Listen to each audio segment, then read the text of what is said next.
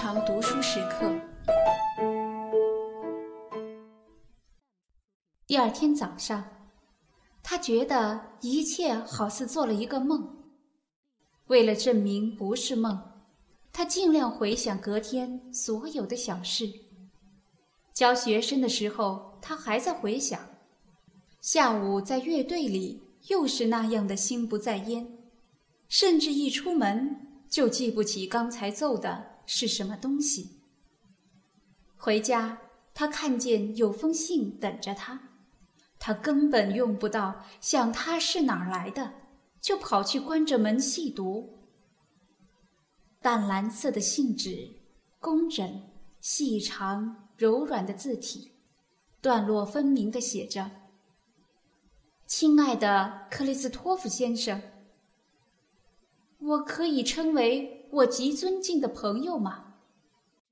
我念念不忘的想着昨天的聚首。”并且要谢谢你的圣意，我真感激你对我的一切，你的可爱的谈话、愉快的散步，还有出色的午餐。我只因为你破费了那么多钱而觉得抱歉。昨天真是过得太好了，我们的相遇岂非是出于天意吗？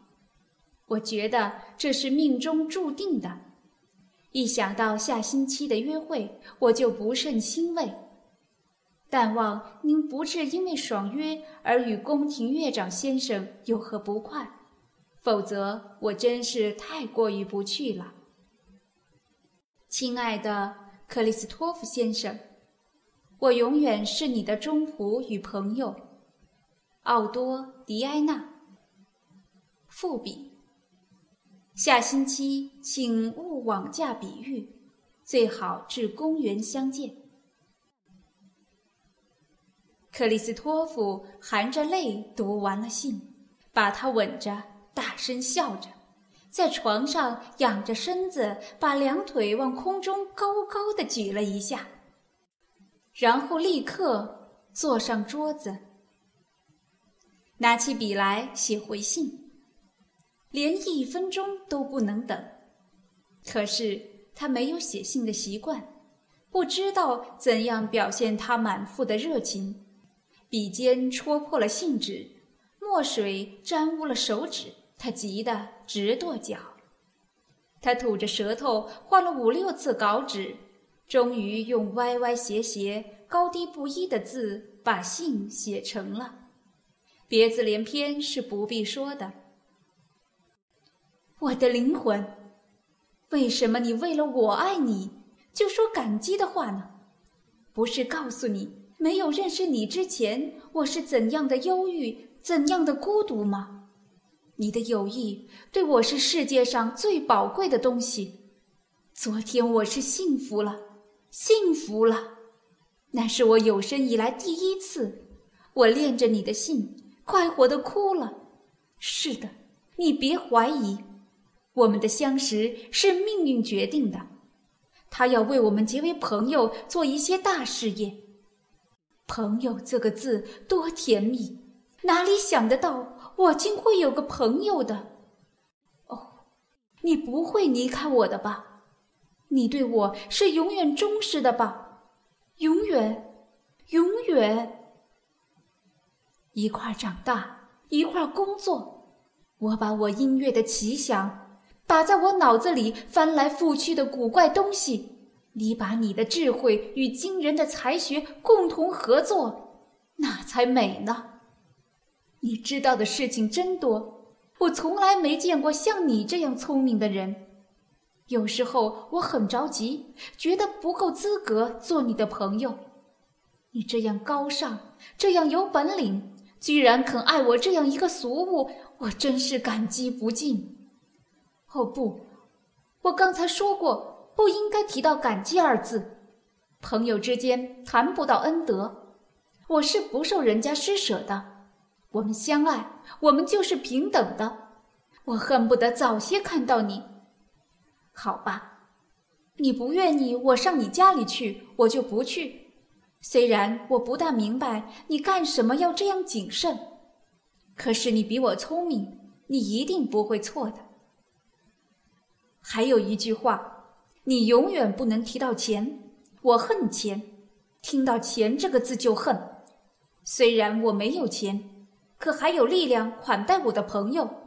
为了朋友，把所有的东西拿出来才是我的乐事。你不是也会这样的吗？我需要的时候，你不是会把你全部的家产给我吗？可是这种情形是永远不会有的。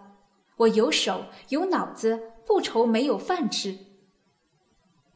好，星期日见吧。天哪，要跟你分别整整的一星期，而两天以前我还不认识你呢。我真不懂，没有你跟我做朋友的时候，我怎么能活了那么些年的？我们的指挥想埋怨我，我可不在乎，你更用不着操心。那些人跟我有什么相干？不管是现在还是将来，他们对我爱怎么想就怎么想吧。我心里只有你，你得爱我啊，我的灵魂，你得像我爱你一样的爱我。我是你的，你的，从头到脚都永远是你的，克里斯托夫。克里斯托夫在那个星期中等得心烦意躁，他特意走了好多路，绕到奥多住的地方，在四周徘徊，并不是想看到他本人，但看到他的家已经使他紧张到脸上一忽红一忽白。到星期四，他又忍不住了，又写了第二封信，比第一封更热烈。奥多的父亲也是一派多愁善感的气息。终于到了星期日，奥多准时而至。可是克里斯托弗在公园走道上已经等了快有一个钟点，在那里发急了。他怕奥多害病，至于奥多会不会失约，他根本没有这念头。他老是轻轻地练着。天哪！希望他来呀。他捡起走道上的小石子儿，拿棍子敲着，暗暗地说：“如果连着三下敲不着，奥多就不会来了。敲着的话，奥多会立刻出现。可是，虽然他那么留神，玩意儿也并不难。他竟连失三下。”正在那个时候，奥多倒是不慌不忙的来了，因为奥多就在最激动的时候也是龟行举步的。克里斯托夫奔过去，嘎着嗓子招呼他：“你好。”奥多也回答了一声：“你好。”随后，他们再也找不到话，除非说些天气极好。此刻正是十点五分或六分，要不然就是十点十分，因为爵府的大钟老是走得慢一类的话。他们上车搭火车到临近一个名胜区，路上他们谈不到十句话，便是想用富有表情的眼神来补充，也没有什么结果。他们想从眼睛里表示两人是何等样的朋友，可是表示不出，只像在那里做戏。克里斯托夫发现了这一点，心里很难堪。他不懂，怎么一小时以前满腹的感情，现在非但无法表白，而且感觉不到了。奥多也许对这个境界没有体会的这样清楚。因为他不像克里斯托夫那么真，比较把自己看得重，但他也感到失望。原因是两个孩子的感情在离别的一星期内所达到的高峰，没法在现实生活中维持，而一旦重新相见之下，第一个印象便是发觉个人想的全是虚幻的。唯一的办法是放弃那些幻想，但他们不能毅然决然地承认这一点。他们在乡间溜了一天，始终摆脱不了那种不痛快的情绪。那天是过节的日子，乡村客店和树林里都挤满了游客，全是一般小布尔乔亚的家庭，叫叫嚷嚷的随处吃东西。两人的心绪愈加坏了，认为便是这些讨厌的人使他们没法再像上次一样的无拘无束。可是他们照旧谈着。收缩枯肠的找出话来，生怕没有话说。奥多搬出书本上的知识，克里斯托夫提到音乐作品与小提琴演奏的技术问题。他们叫彼此受罪，自己听了自己的话也觉得受罪。他们可依旧讲个不停，提心吊胆的，唯恐中断，因为一静下来。不是冷冰冰的，更有了个窟窿吗？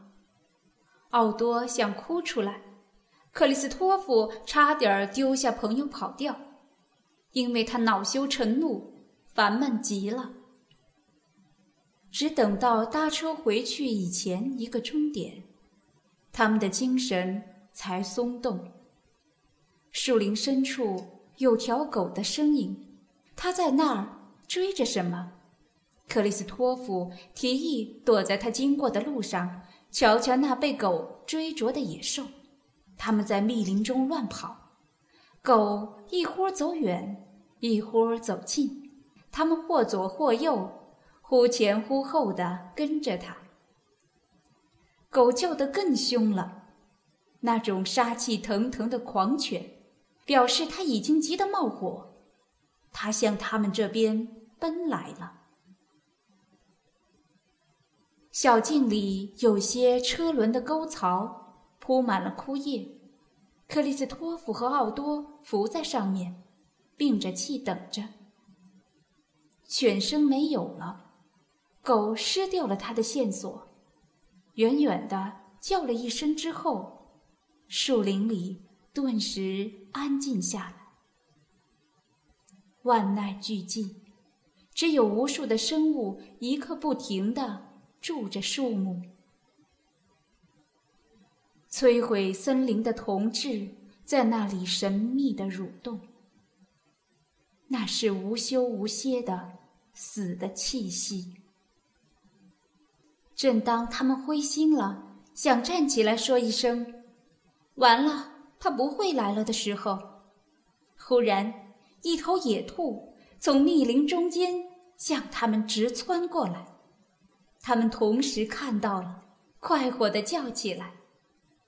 野兔从地上一纵，跳往旁边，一个筋斗栽到小树林里。树叶分批的波动，像水面上一下子就消失的皱纹。他们后悔不该那么叫一声，但这点小事已经把他们逗乐了。他们想着野兔吓得栽筋斗的模样，笑弯了腰。克里斯托夫很滑稽地学他的样，奥多也跟着来了。然后他们俩一个追一个逃地玩起来。奥多做野兔，克里斯托夫做狗，在树林中，在草原上往来奔驰，穿过秦原，跳过土沟。一个乡下人直着嗓子大嚷，因为他们窜进了麦田，他们可照旧奔着。克里斯托夫学狗叫学得那么逼真，奥多笑得直流眼泪。最后，他们在斜坡上往下滚，一路发疯似的大叫大喊，感到他们连一个字都说不上来的时候，就坐在地下。笑盈盈的彼此瞧着。现在他们可快活了，不恼自己，因为这一下，他们不再扮什么生死之交的角色，只痛痛快快的露出了他们的本来面目——两个孩子的面目。他们手挽着手回去，唱着莫名其妙的歌，可是。快进城的时候，又想要装腔作势，把两人的姓名的缩写交错着刻在最后一株树上。幸而他们兴高采烈，把那套多情的玩意儿给忘了。在回家的火车上，只要眼睛碰在一起，就禁不住哈哈大笑。他们一边告别，一边说：“这一天真是过得太有劲儿了。”而分手之后，两人更觉得那句话是不错的。